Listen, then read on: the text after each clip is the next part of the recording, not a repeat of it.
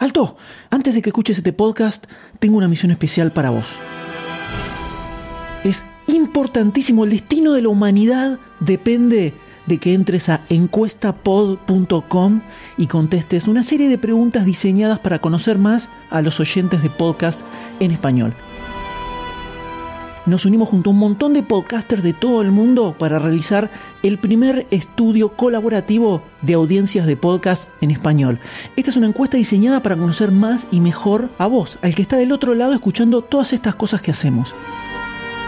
Esto es súper importante, es una encuesta anónima, no tenés que dejar tu mail ni nada, es simplemente contestar una serie de preguntas, te va a llevar 5 minutos nada más y esto le va a servir a todos los podcasters de habla hispana porque los resultados van a ser totalmente públicos, cualquiera va a poder acceder a un sitio web y los va a poder ver simplemente entrando a encuestapod.com. ¿Tenés amigos que también escuchan podcast? Pasáselo también, decirles que entren. Esto es una misión lunfística de alta prioridad. Si querés lo puedes hacer igual después de escuchar el podcast. Pero acordate, encuestapod.com. Muchas gracias, que disfruten este episodio.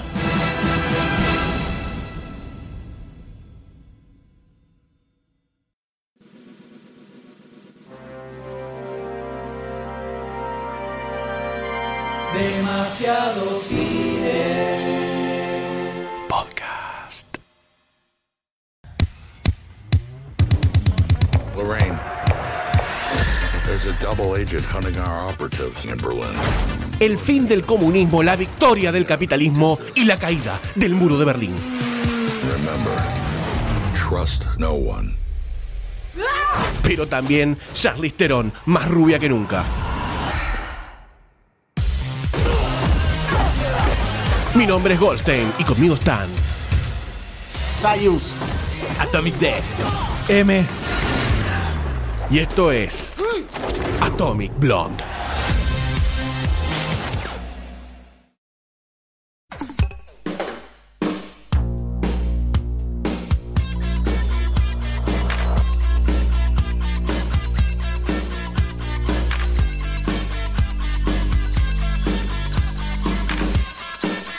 Hace unos meses se empezó a agitar la noticia, el rumor, el comentario de pasillos, que se venía la John Wick interpretado por una mujer. Y todos dijimos, ok, este proyecto me está interesando bastante. Salió un tráiler en conjuntamente con un nombre que prometía, Atomic Blonde. Dijimos, upa, bueno, se viene algo medio psychopath, algo medio border, me está gustando todo esto. misterioso el nombre. Misterioso el nombre. Pero te digo Atomic Blonde y Sí, me la sube. te la sube, te la sube. Después empezó a liquear un poquitito también en qué tiempo iba a estar seteado eso y cuál era la temática de fondo, que eran una película básicamente de espías y por el fondo estaba la caída del muro de Berlín. Y vos decís, un gran periodo histórico que las películas de espías por lo general se centran un poquitito antes de todo Unas eso. décadas antes. Unas décadas antes. Total, tuvimos como 30 años de Guerra Fría, no sé cuánto tuvimos. Y digamos que te, te motivaba todo esto, ¿no? Una, una espía mujer que tiene tintes de John Wick en la caída del muro de Berlín. Podemos convenir todos que estamos adentro de este proyecto, ¿verdad? Sí, ¿sabes cuál es la frutilla del postre? A ver, decímela. Charlize Theron. Sí, Charlize Theron. Cuando dijeron que Charlize Theron iba a ser la John Wick de este universo cinematográfico, todos dijimos, bueno, listo, la voy a ir a ver al cine, me voy a robar el fílmico y lo voy a proyectar en mi casa hasta que se haga Blu-ray 1080p eh, editado. 4K, 5K, 8K, lo que vos quieras, lo que vos quieras. Retroproyector en LED, es lo que vos quieras. Así que estábamos todos bastante encendidos.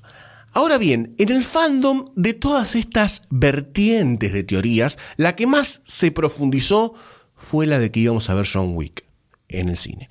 Ahora bien, de entre toda esta marea de rumores sale John Wick 2 y retoman todas estas pasiones por ver a Charlize Theron haciendo de John Wick casi. Así que con esta expectativa se podría decir que fuimos a ver la película. Con esta. Con este colchón de rumores, este colchón de, de expectativas, ¿no? Ahora bien, ¿la película fue eso? Your contact is David Percival. So what was your first impression? Disastrous. Berlin has its own set of rules. I trust you about as far as I can throw you. You sent me into a hornet's nest. Well, then you knew that, didn't you? La verdad que cuando la fui a ver no sabía que era de espías y no sabía que ocurría en Rusia ni en la caída del muro de Berlín. Solo tenía en mi mente, ah, es como John Wick, pero con Charlize Theron, nada más. ¿Viste? ¿Viste? Así trabajan los Illuminati. Recordemos también la, la religión del M, que no Por ve supuesto. Trailers. el, el primer trailer lo vi porque, ¿qué es esto? O sea, así de la nada no iba a ir a verla al cine. Y. Primer Blasfemia. tráiler. Fiel, es un Infiel. ¿Por qué un infiel? Ar-. Y se explota. Me vi el primer tráiler, me interesó y dije, listo, hasta acá llegué. Después, que la película me sorprenda. Entonces, cuando llego, empieza a sonar música ochentosa, que no me dijo nada porque toda la película ahora tiene música de los 80. Y Guerra Fría, Muro de Berlín, todo. ¡Oh! Esto es más interesante de lo que yo pensaba. ¿Viste? Es más interesante de lo que ¿Viste? pensaba, claramente, claramente. Entonces, ya ahí compré violentamente. Espías. Guerra Fría, Charlize Theron, Sí. listo. Era como que ya no necesitaba mucho más. Y me encontré con una película muy distinta de lo que pensé que iba a ver, porque otra vez yo iba con la idea de esta John Wick con una mujer, entonces dije, bueno, 80% de escenas de acción súper zarpadas, y después, bueno, habrá una historia atrás que es una excusa para unirme a todas estas escenas de acción y listo. Y no, es más una película de espías con eh, algunos giros de trama, tal vez no muy sorpresivos como debería ser en una película de espías. Es como que a las 15 minutos ya está, te podés diagramar todo lo que va a pasar y pasa exactamente así. Entonces ahí no hubo mucha energía puesta. Pero igualmente el personaje de Charlize Theron lo compras de una manera descomunal en todo sentido posible de la palabra comprar. El, Salvo el literal, ¿no? De comprar efectivamente Exacto, con dinero. Como la trata de blancas. salvo que comprar la entrada para ir a ver la película sea comprar también al personaje de Charlize Theron. Y todo el cast de personajes que está alrededor también es súper interesante y algo que me parece muy copado que no, no recuerdo ahora otra película, tal vez exista, esto de cómo cam- el cambio que iba a significar en el trabajo, entre comillas, de, de los espías, el hecho de la caída del muro de Berlín. Que es un tema que está como desparramado a lo largo de toda la película. Hay como- Acompaña. hay como un cambio de paradigma importante de algunos personajes que no querían que eso cambiara y que se sentían mal porque hacía mucho tiempo que estaban ahí eh, llevando y trayendo información de, distintos lados del muro. Entonces de pronto eso iba a desaparecer y era como que quedaban fuera de, de su territorio, como que les cambiaba mucho la vida y no querían que desaparezca.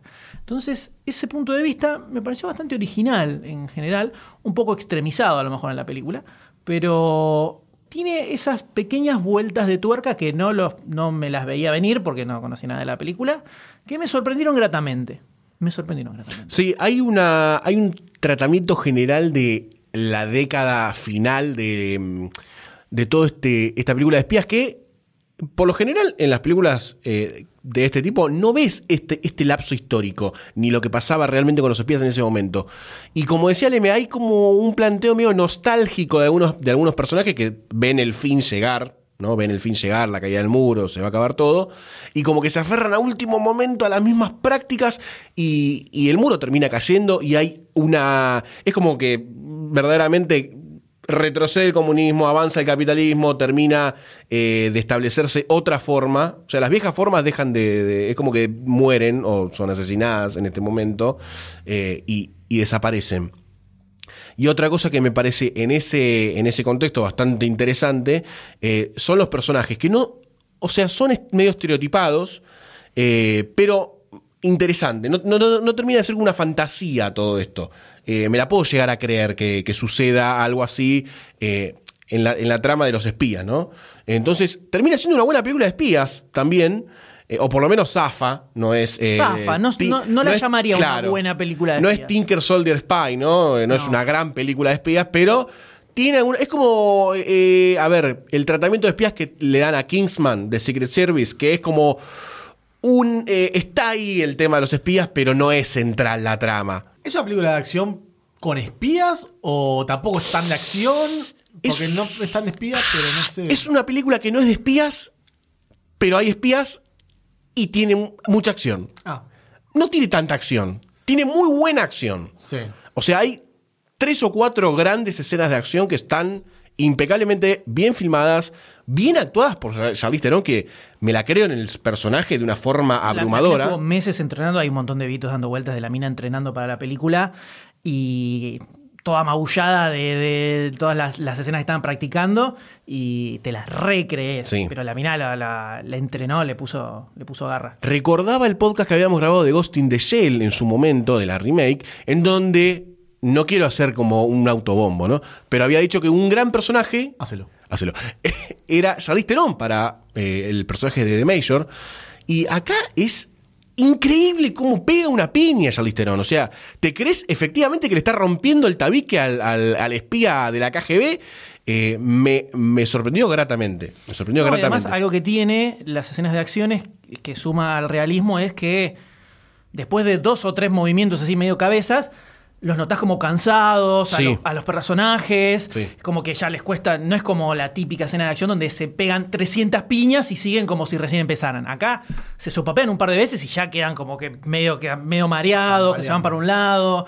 Entonces tiene el laburo, es, es muy grosso. Este, el director de la película es un stuntman de un montón de películas, dirigió partes de John Wick también, eh, entonces como que está muy metido en el mundo de, de las Sí. escenas así de acción y la, el diseño que tiene en todas las escenas de acción son espectaculares y lo que decía Goldstein, están muy bien desparramadas a Sí. lo largo de la película como para que tampoco te termines empachando.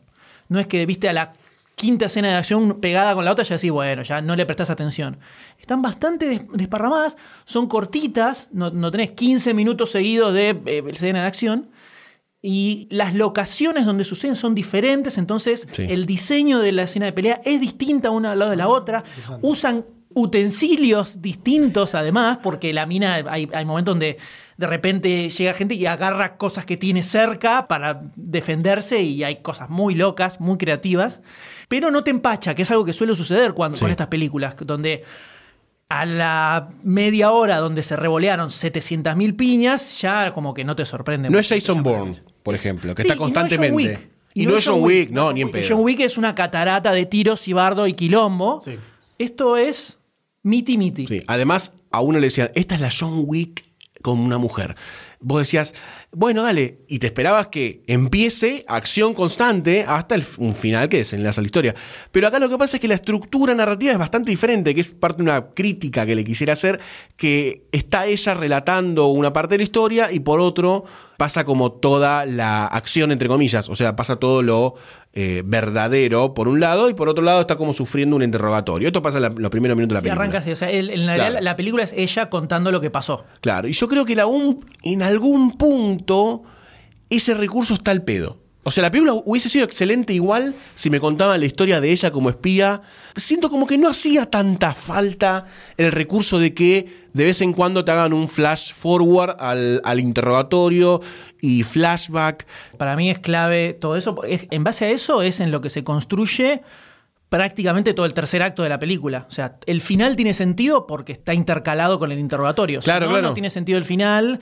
Y además hay momentos donde el interrogatorio es lo que te resignifica lo que vas a ver después. Porque hay momentos donde se ve una escena que tal vez la ves y te da cierta impresión y van al interrogatorio y de acuerdo a lo que pasa ahí, cambia el punto de vista que tenés y te hace dudar si lo que viste en realidad fue así o pasó otra cosa. Porque hay momentos donde ella está diciendo algo y te está mostrando que lo que pasó no fue lo que ella está diciendo, ¿entendés? Ah, Entonces, bueno hay un juego, hay un juego en donde es parte de la narración lo que ella está contando. No es simplemente, bueno, intercalamos con escena de ella hablando al pedo y listo. Claro, no, es la realidad, es su versión de los hechos. Exacto, se va resignificando eso. Entonces, Y no es tan así. no es la tan así. No es tan así. Bueno, no, no. el MI6 y la CIA No, no, sí, pero no resignifica tanto. En algún momento es como medio literal lo que dice. No, pero en general. Hacia el final el solamente. es lo que- donde tiene sentido. es Claro, pero yo lo que no, no digo que no tiene sentido. Todo tiene sentido dentro de la película. Además, al final termina dando vuelta todo y el interrogatorio fue medio al pedo porque te muestra No, al contrario. con escenas de acción, te hace como dice, bueno. Al el- contrario, el final tiene sentido con O sea, yo lo que creo es que si sacás esas escenas, de- las escenas del interrogatorio, la película no funciona igual. No, por supuesto que no funciona igual, pero yo lo que digo es O sea, no es- resolverlo es dentro que de la película. No es que es algo que lo pusieron por, por cosmética. Para mí es esencial a la historia toda esa parte. Claro, no estoy diciendo que no. Estoy diciendo Entonces que, no qué me es. hubiese gustado que el recurso narrativo para contar la historia no dependiera de flash forward, flash fact, flash flash Ah. flash flash flash flash, flash, que en un punto es como que vamos para atrás, vamos para adelante. Ahora vamos para atrás, vamos para adelante, vamos para atrás. Y dale, hermano, contame la historia entera. A eso iba, nada más, solamente eso. No que no tiene sentido dentro de la película. Sí, Ah, o ok. tiene un montón Ah, de sentido dentro de la película. Si lo sacás, no funciona. Te entendí que decías como que estaba medio de más. No, no, no, no, no, no, no. Para la Ah, película ok. no, es fundamental. O sea. No, a mí me gustó eso. Es un recurso medio trillado, obviamente. Sí, ¿no? O sea, sí, ni es sí. ni en pedo original. Lo vimos en mil millones de películas y de series. Particularmente acá, a mí me sumó. Me, me- ayuda me a gustó que contar, esté. ayuda a ordenar la historia un poco también porque tiene mucho de este trabajo de contraespionaje y espionaje y dobles agentes y, y en un, un punto si no aparecen esas escenas que te, que te la explican un toque como que te mareás un poco. No, claro, bueno, por eso digo, para mí es lo, lo que más te suma al- a todo el aspecto de espionaje de la película son esas escenas. Tal vez por momentos es como un recurso medio burdo que haya personajes en la película que te digan, ah, pero esa escena fue re de espionaje, ¿no? Sí, Claro. fue- hice, hice un re espionaje ahí. Mira el Mike, mira el Mike. Por momentos capaz es medio así, aparecen para reforzar que eso era como algo súper de espionaje que estaba haciendo y capaz no te das tan cuenta estrellado hasta el, el- el personaje que hace del Sí, MI6, que es eh, Toby Jones, que es como el actor default para hacer de ese tipo de deporte. Después también el que hace, hay un espía alemán que lo hace Eddie Marsan, que lo ves y decís, ah, listo, sí, tal cual, este es este, este. es este. Y así como bastante prototípico todo. Pero me terminé contando con algo bastante distinto de, Sí. de lo que esperaba gratamente. Sí, gratamente. No, no mal, gratamente. La verdad que me gustó mucho y le encontré cierto, eh, como un poco más de laburo a la historia y a cómo se cuenta. Un poco más de laburo del que me esperaba. No es una super película de espías, ¿eh? No. Pero tiene algunos momentos medio espiairísticos que funciona bastante bien. Igualmente lo que, le, lo que le falta así como Atomic Blonde a nivel paralelismo con Joe Wick, sacando las cosas literales como hay acción, no hay acción, el todo, es que no termina como de armar, lo arma por momentos, este como universo de asesinos que tiene John Wick, el universo de espías o el universo del espionaje. Es como que lo construye un poquitito y después cae en un lugar medio común y sigue la historia. Y vos decís, tenía una estética, el diseño de la película en general es increíble para mí, o sea, todo Sí, tiene una estética bastante armadita, eh, la- la- los colores están muy bien, eh, la estética general del tratamiento de la Alemania dividida en ese momento, con los punks que eran los rebeldes, entre comillas, que querían que el muro caiga, eh, y un montón de estas cositas que te van mostrando por ahí. No termina de construir este universo de espías que estaría bueno que pasase por atrás, como pasaba en John Wick. Y es como que no hay mitología.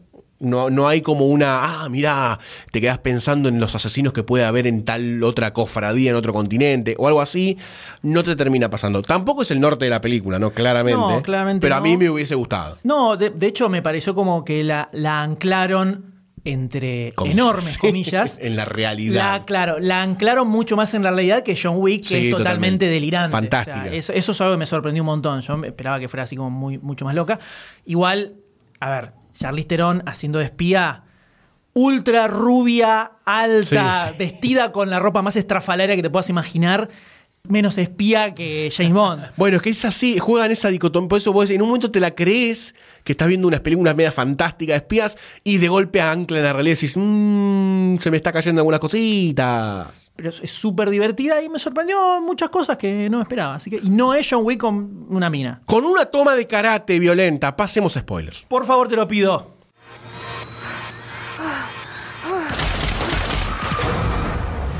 Fasten your seatbelt. Clock is ticking.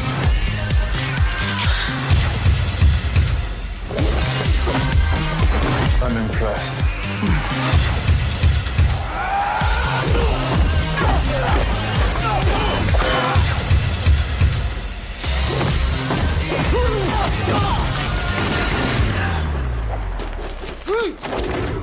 Voy a arrancar con una frase que puede ser malinterpretada.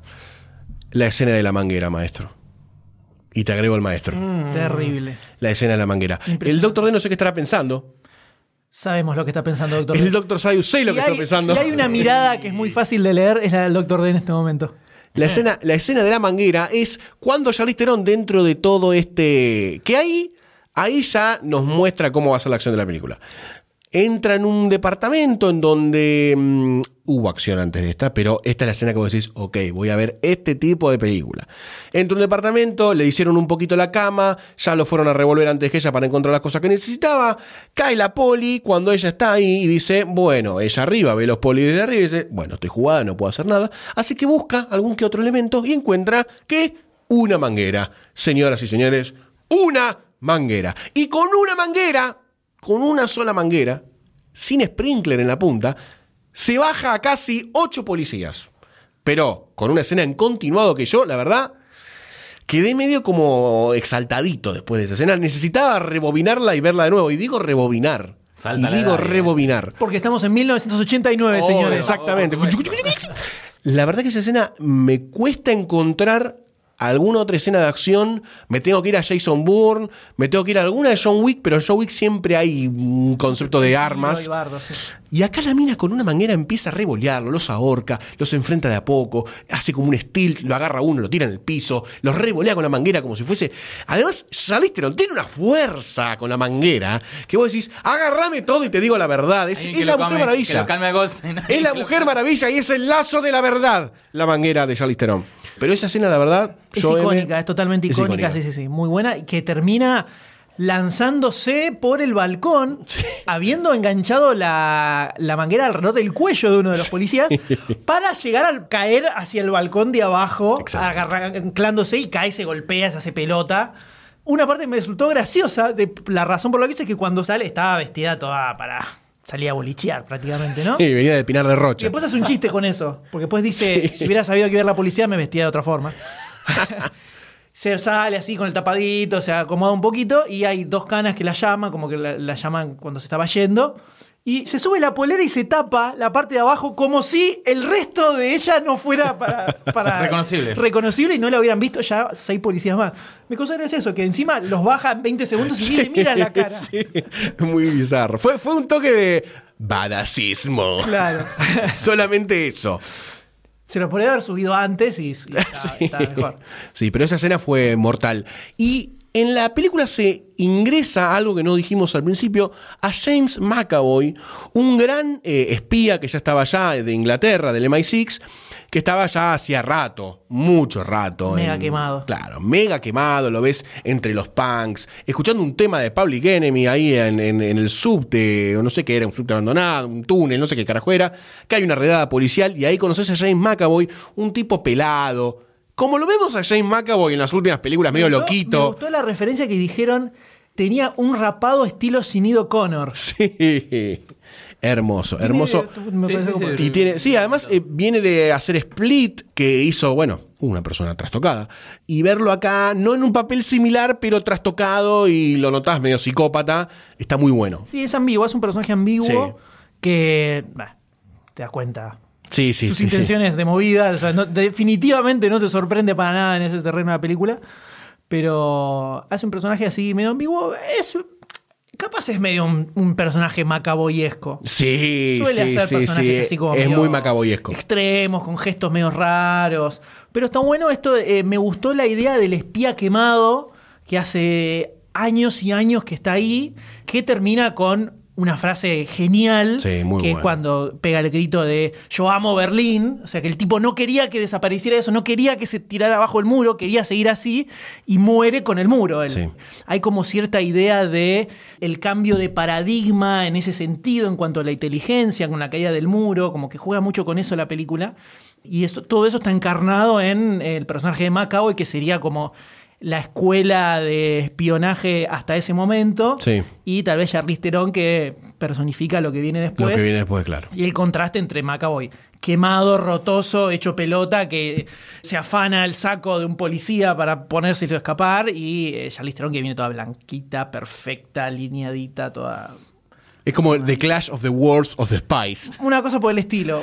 Extrema, pero. Sí, eh, totalmente pero extrema. Interesante. Y ya que dijiste el final, eh, hay como una gran construcción de fondo de eh, el último momento político en el 89 de la caída del muro de Berlín.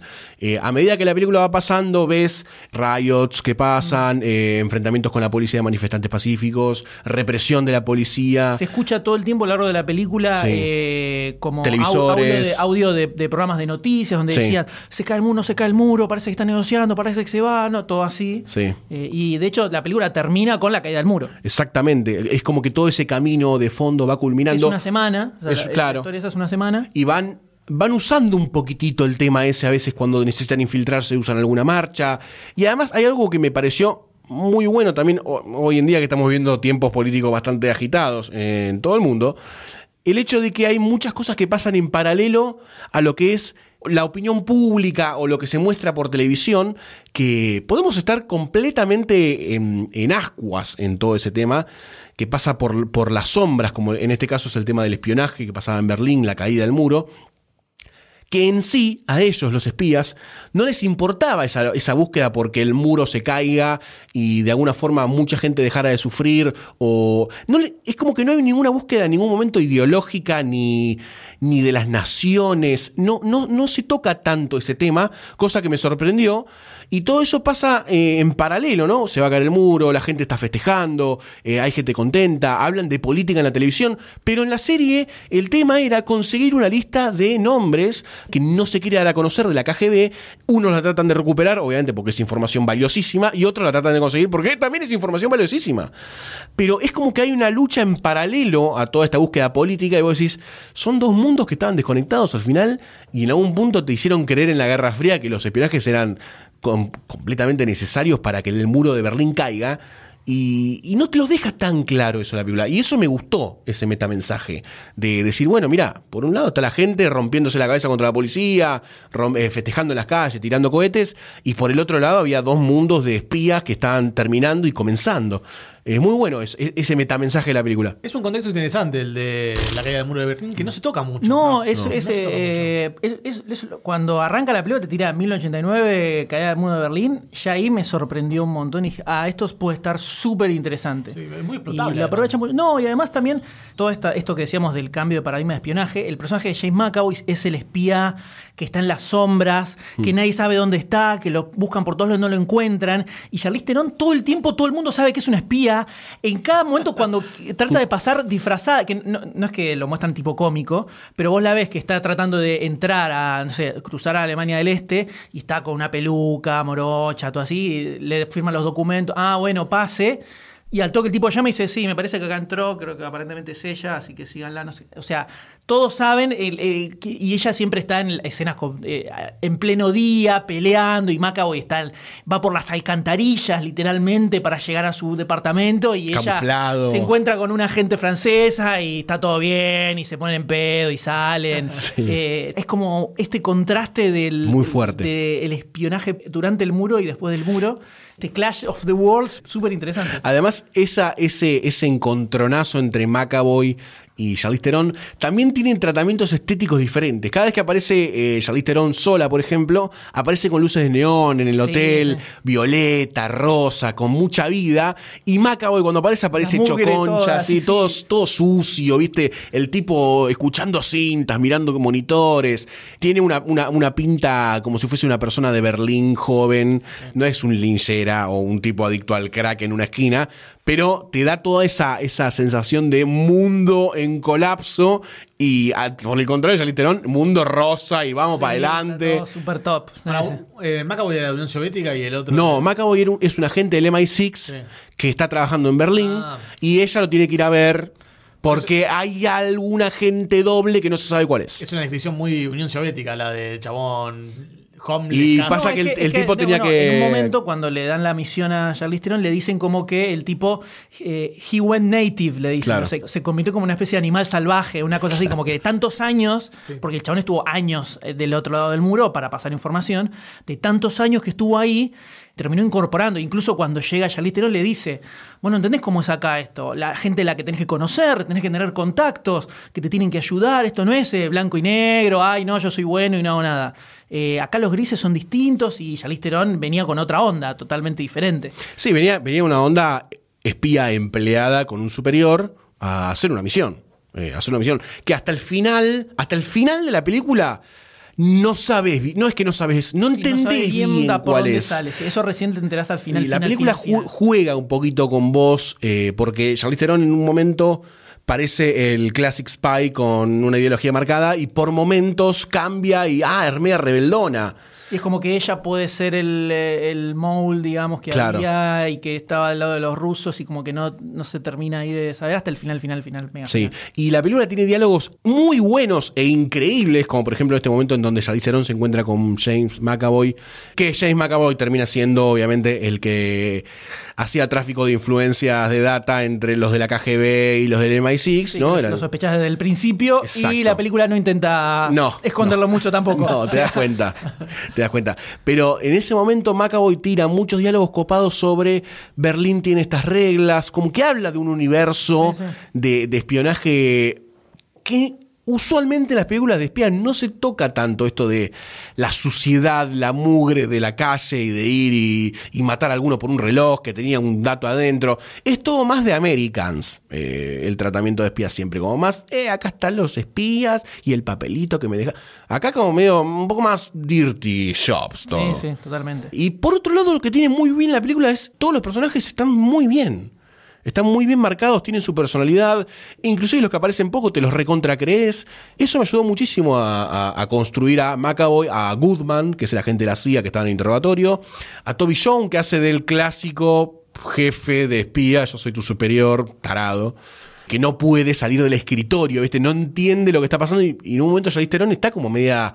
Los huevos. Claro, ya le explica. Dice, "Vos, anda, anda, anda, que anda a sellar, anda a sellar. Ahí es donde las escenas del, del flash eh, forward al interrogatorio funcionan cuando te contraponen a la mina zafando de seis tipos que la vienen a matar en una escena eh, continua, tremenda, en una escalera. Corta esa escena y el tipo es como que está con una cara como diciendo, sí, no, eso no puede ser real, ¿viste? Está- diciendo, boludo, ¿de dónde está el topo? Y la mina diciendo, es un tarado este tipo, es un tarado, anda, volvé a la municipalidad, boludo, ¿qué quiere que te diga? Esa escena de escalera está muy buena. Esa escena de la escalera No eh, no supera la de la manguera. Pero está allí. Uf, Ah, no, hay un par de caídas sí, mortales. que son reales. Hay un doble que se arrojó de espalda. Eh, Hay un chabón que muere y cae de espaldas Sí. y lo ves ¡pa! caer. Sí. as- no sé qué eso, no sé, es un maniquí, debe ser algo así, porque cae pero Seco. violento y de espaldas y, y se desliza hacia abajo. ¿no? Muerto, ya se había muerto parado y cayó muertito. parado, cayó, ¡pa! Y así hay varias caídas terribles. Eh, bueno, esa escena eh, eh, arranca como en un pasillo de hotel, supongo después de la marcha, y ella se baja. Dos tipos, después le vienen dos más, se los baja también, y después con el último pelea, pelea, pelea, y cuando baja a la calle lo- se le sube el parabrisas, le dispara y todo, y todo termina en el río estrellándose el auto. Todo eso es en continuado. Obviamente debe tener algún que otro corte, pero vos lo No, ves en continuado. no, no es, no es tan, no es tan toma continua. Tiene, sí, Tiene una parte de continuo. Tiene tomas muy largas por Sí. momentos la película. Eh, sobre todo en las escenas de acción, sí. Tiene, tiene tomas bastante largas. Sí, acá ves la película que gira. eh, Sí, habría que la ver. película, que- bueno, digo, pero- hay, hay un par de momentos donde puede haber un corte que Sí. pasa, no alguien, cuenta, pasa alguien por delante de la cámara, ponele. Para mí algún corte tuvo. Pero sí. Se hay- nota como Hay tomas súper largas. No, Sí. es que hay tomas que son súper largas donde no se ven cortes directamente. Claro. Y esa escena de acción, la verdad, me parece que es, es- creo que es la, una de las últimas así de acción heavy, que vos ves un gran despliegue de, de Charlize Theron haciendo de todo, de todo, clavándole lo que puede al tipo para que se muera. No. Y ella echa bolsas, se separan los dos, no pueden más, tambalean, se caen. Participa el rehén también en la pelea, estrellando una botella así, dale, pa, tomá, traición. Y, y es excelente, es excelente. Disfruté mucho todo. esto. Sí, muy buena, es muy, muy buena, súper recomendable. Puede ser parte de que la fui a ver no esperando nada del otro mundo, la verdad, como bueno, escenas de acción más tipo John Wick y nada más. Y tenía un montón de elementos que no sabía que estaban y eso me sumó mucho a la sorpresa y, tal vez por eso la disfruté exacerbadamente. Pero súper, súper interesante, muy buena y muy recomendable, muy recomendable. Y qué bien que le hizo, qué bien que le hace al cine no pensar en una segunda parte automáticamente.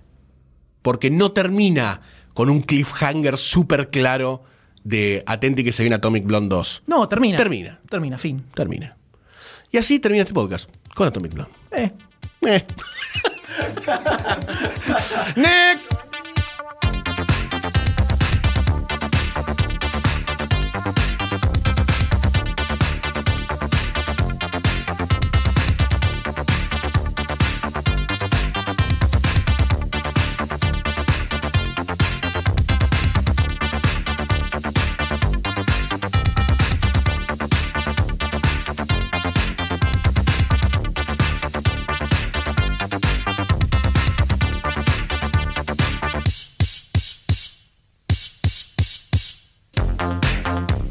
Lo que hacemos y te estás preguntando cómo puedo hacer para colaborar con toda esta magia?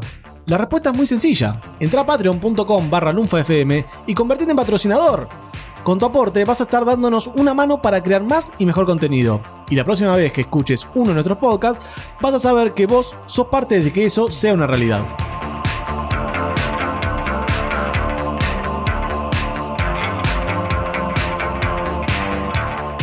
Si no te querés perder ningún episodio, suscríbete a Demasiado Cine en iTunes, iBox, Spotify o en tu aplicación de podcast favorita. Demasiado Cine forma parte de Lunfa, un lugar en el que vas a encontrar un montón de podcasts increíbles. Puedes escucharlos entrando a lunfa.fm.